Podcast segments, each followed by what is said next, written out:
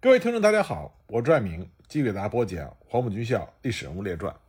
今天这集呢，我要给大家讲的黄埔一期生，他的名字叫做杨步飞。杨步飞原名敬孝，一九零一年，他出生于浙江诸暨杨家楼村。自小呢，聪明好学，但是家境极为困难。他得到了他的大哥、二哥、三哥的支持，才完成了小学的六年学业。小学毕业之后，杨步飞去上海的一家银楼当学徒，辛苦三年，满师之后留下来做伙计，成了一名小银匠。但是在大上海，杨步飞也开拓了他的眼界，他开始明白国家兴亡，匹夫有责。一九二三年，杨步飞听说孙中山再次在广州举起了革命的旗帜，于是呢，他就和几个好友商量，一起去广州投靠，投入了粤军。因为他表现出色，他被选为警备营班长，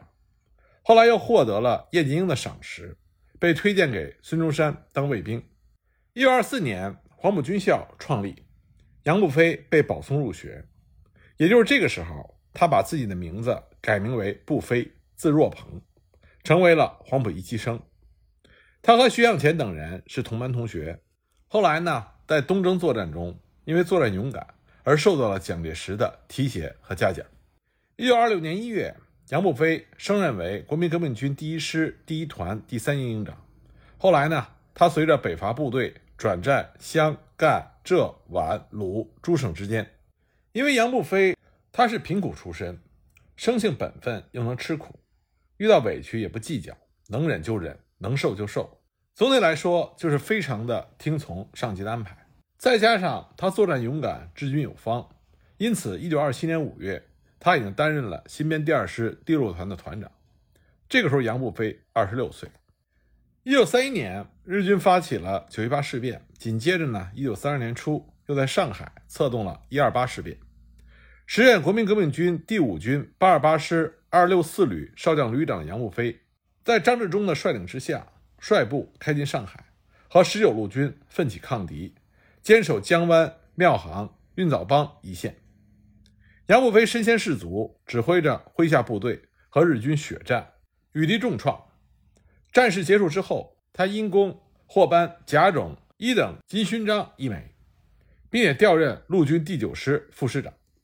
但也正是因为杨步飞在上海与十九路军并肩作战，结下了一定的交情，再加上杨步飞听从上级的安排，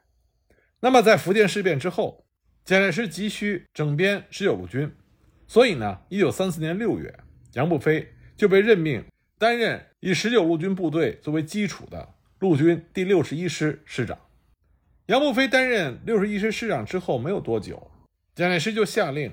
十九路军这些整编之后的部队归属胡宗南指挥，就参加了在甘南与红四方面军的作战。一九三五年三月，红四方面军强渡嘉陵江之后，第一个战略目标就是要建立川陕甘根据地。那么红军在强渡嘉陵江、攻克了剑门关之后，北面一路首先攻占了平武、青川，而后相继拿下了甘南的闭口。那么主要的作战对象就是胡宗南。这个时候，红四方面军领导层的一个重要构想，就是要打击盘踞在川陕甘边的胡宗南部，获取良好的武器装备，然后再把红军的根据地扩大到甘南，来改善川陕根据地的状况。后来，徐向前曾经回忆说：“只要我们不惜花上大的代价，拿下甘南的战略要地闭口，打开战局，搞掉胡宗南，我军就能缴获一批自动步枪、火炮。”装备就会大大增强，弹药也能得到很大的补充。有了新的根据地，既能减轻老区人民的负担，又能解决粮食、兵源等困难。张国焘也回忆说，红四方面军兵力人数虽然在五万左右，但是实际上能作战的枪支不到两万，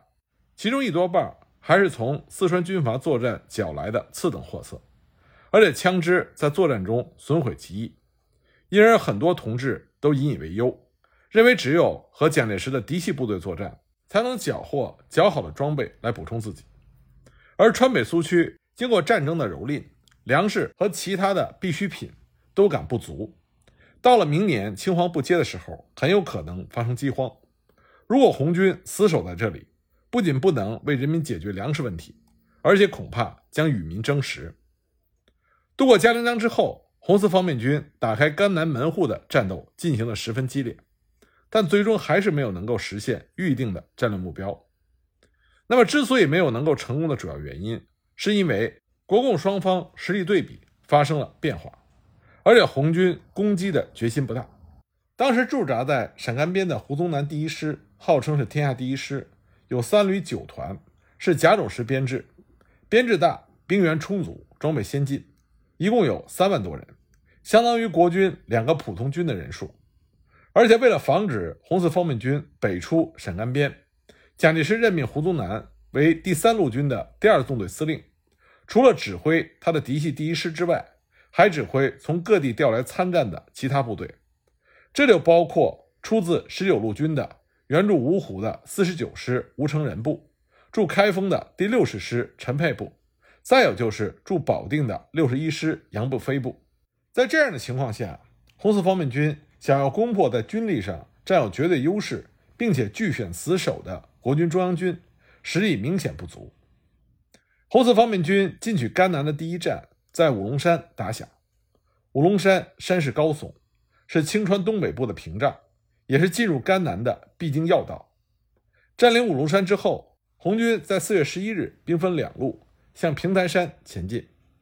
平台山位于清川北部，山高地险，是通往甘南重镇闭口的天然门户。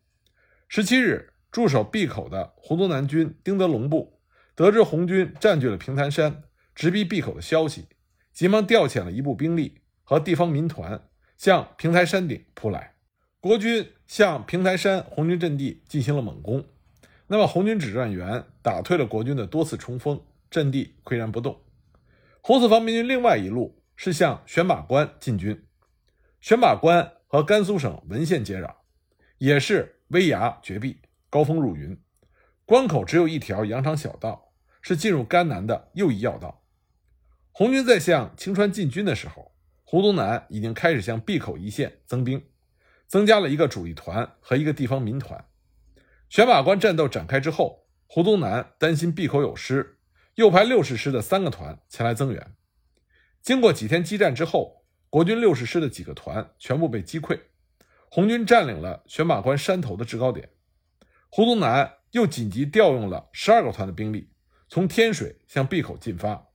接着呢，杨步飞的六十一师、武成仁的四十九师、王耀武的中央补充旅、钟松的第二师补充旅也先后进入到闭口。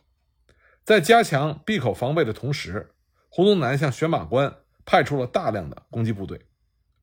红军虽然顽强抵抗，顶住了国军的轮番攻击，激烈的战斗持续了十八天。但是因为国军在兵力上明显占有优势，再加上红军枪弹粮草不足，所以红军指挥部不得不放弃了选马关，进攻闭口的计划也不能够实现。而在另外一场重要的战斗——摩天岭之战中，摩天岭一线是著名的阴平古道，这里重峦叠嶂，异常险要。胡宗南深知，如果红军大部队突破了摩天岭，那么甘南的形势就会急转直下，不堪设想。所以他就命令武成人的四十九师向摩天岭逼近。战斗持续了十八天，国共双方都有重大的伤亡，同时也由于红军兵力不足、给养困难，再加上国军不断的增援，四月二十九日，红四方面军摩天岭一线的作战部队奉命撤离了战场。这样呢，红军想要进入甘南的意图就不能够实现。不过这里也有红军自身的原因。徐向前当时认为。红四方面军要想实现川陕甘计划，主要的攻击目标应该是甘南。张国焘尽管对北出甘南的重要性也有所认识，但他并没有把攻击甘南作为整个行动的重点，而是把川陕甘计划的重点放在了四川的江油、中坝一线。红四方面军的攻击力量就出现了分散，这直接导致了进入甘南的战略目标没有办法实现。不过，在和红军的作战中，我们可以看到。胡宗南对于这几个出自对十九路军进行整编而建立起来的师，他主要使用的是武成仁的四十九师，这也直接导致了后来包左战役武成人四十九师的惨败。那么杨步飞的六十一师并没有得到重用，这当然让杨步飞因祸得福，没有在与红军继续作战中遭到沉重的打击。但这也表明杨步飞的六十一师在战力上并不能让胡宗南满意。但，这里边的原因可能有很多，很有可能是因为出自十九路军六十一师的这些基层官兵，在福建事变失败之后，已经丧失了战斗的意志。一九三七年，淞沪会战打响，杨步飞率领六十一师奉命赶往乌松口阵地，打造防御工事，阻击日军从海上进攻的计划。吴淞口的重要性不言而喻，对于日军来说。只有将吴淞口拿下，打造牢固的防御工事，才能够源源不断的输送兵力，向上海战场增兵，从而最终打败国军的抵抗，占领整个上海。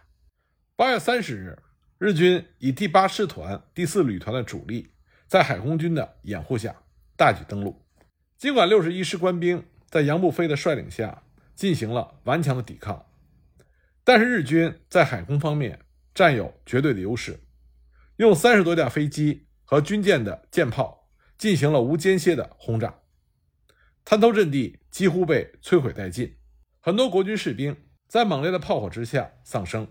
只过了短短几天，九月六日，杨步飞的六十一师已经伤亡了五千多人，已经无力继续和日军作战。就这样呢，吴淞口失守。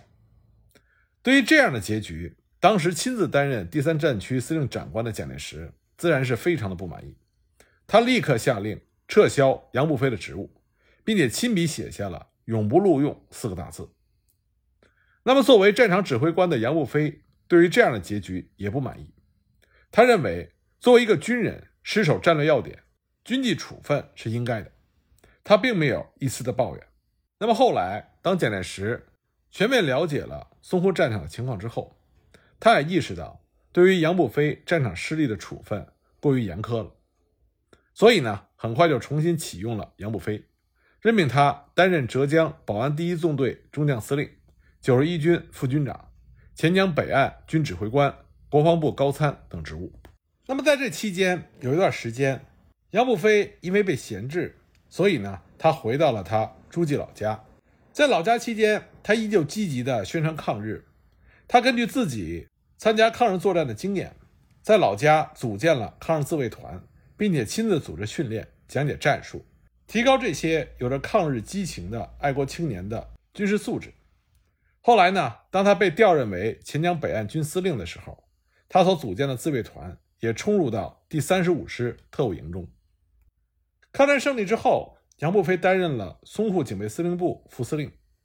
在此期间，他因为常常不愿意。执行镇压学生、工人示威的命令，而与上级发生了争论，因此呢，他被蒋介石个别召见约谈。后来呢，又被调到了国防部第一区任军法执行部主任。实际上呢，这是一个没有实权的机构。当形势对于国民党政权越来越不利的时候，当年赏识杨步飞的他的老上司叶剑英，通过上海地下党组织给杨步飞带来了口信。口信中说，国民党的失败是肯定的，不要再跟蒋介石殉葬，